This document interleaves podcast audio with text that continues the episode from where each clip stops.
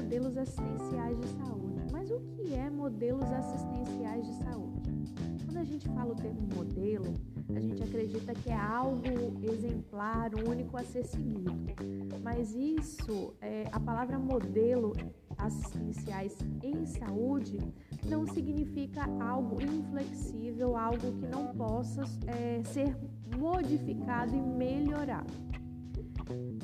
Para que a gente continue então essa discussão, é importante destacar que existem duas principais formas de modelos assistenciais que vêm perdurando é, no nosso país ao longo do, da história das políticas públicas de saúde, que são os modelos hegemônicos, médico-assistencial e sanitarista, e os modelos alternativos de saúde.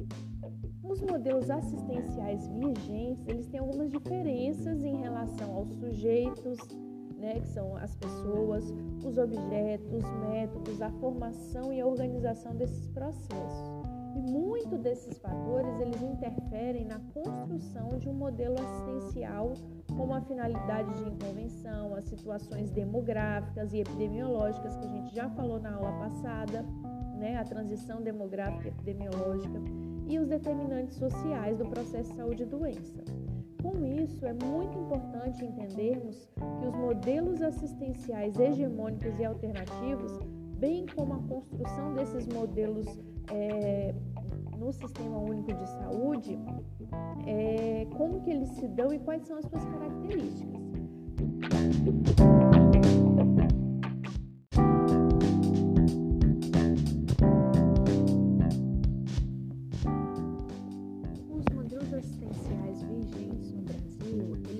Definidos como modelo assistencial hegemônico, que é o modelo biomédico, e este ele pode ser dividido em dois tipos.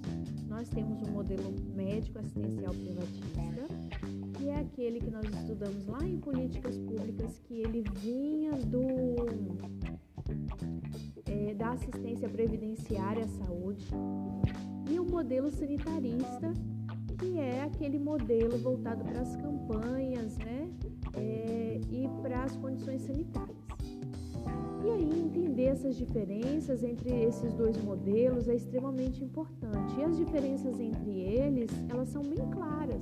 Enquanto o modelo médico assistencial privilegia o médico, o modelo sanitarista ele privilegia os sanitaristas, cujo trabalho tem por objetivo os modos de transmissão das doenças e os fatores de risco dessas doenças as formas de trabalhos, é, a forma né, como as pessoas trabalham, os modos de trabalho nesses modelos, elas variam muito também. O trabalho intensivo na rede de prestação de serviços de saúde, daquele modelo médico assistencial, né, com foco no médico, é, na figura do hospital, né, que a gente chama de modelo hospitalocêntrico, é bem marcante é, nesse modelo médico assistencial privatista. Já o modelo sanitarista, ele é mais focado nas unidades de saúde, na forma de trabalho é, que se operalizam né, nas campanhas de vacinação, nas campanhas de conscientização, de orientação, nos, nos programas de atenção à saúde, nas ações de vigilância epidemiológica e sanitária. E esses modelos, eles passaram a ser discutidos, como eu disse, ao longo dos anos. E principalmente no, durante o período né, da reforma sanitária, né, o que culminou naquela oitava Conferência Nacional de Saúde em 1986, na qual as diretrizes dessas conferências elas ganharam forma de lei na Constituição de 88 e na, na Lei Orgânica da Saúde, a Lei 8080/90, transformando então organização do SUS que nós temos, né? E aí nessa linha de organização desses modelos, na discussão desses modelos, foram criados os modelos assistenciais alternativos, ou seja, alternativos a esses modelos médicos hegemônicos que não atendiam mais, né, ao modo de adoecer das pessoas e também não, não respondia mais às necessidades demográficas epidemiológicas desse processo de transição que a gente discutiu na aula passada. E aí, então, nessa linha de organização, nós temos modelos alternativos de vigilância da saúde, cidades saudáveis, promoção da saúde, estratégia de saúde da família, que antigamente surgiu com o nome de Programa de Saúde da Família, né? As ações programáticas de saúde, o acolhimento, entre outros tipos. E esses modelos alternativos, eles incorporam métodos, é, técnicas e instrumentos providos lá da epidemiologia, é, do planejamento das ciências sociais e saúde. E essas experiências, elas apontam possibilidades concretas de construção de um modelo de atenção à saúde voltados para a qualidade de vida da população.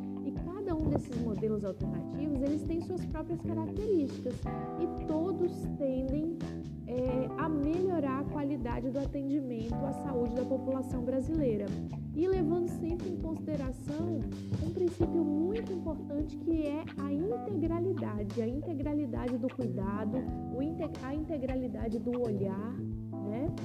E nós vamos discutir mais detalhadamente sobre esses modelos na nossa aula síncrona. Mas antes disso, vocês vão ler a resenha do artigo Modelos de Atenção à Saúde no Brasil, do ator Jair Nilson Silva Paim, a fim de aproximar vocês ainda mais do tema, para que na nossa aula síncrona, né, nossa aula ao vivo, nós possamos ter mais riqueza na nossa discussão e no nosso debate.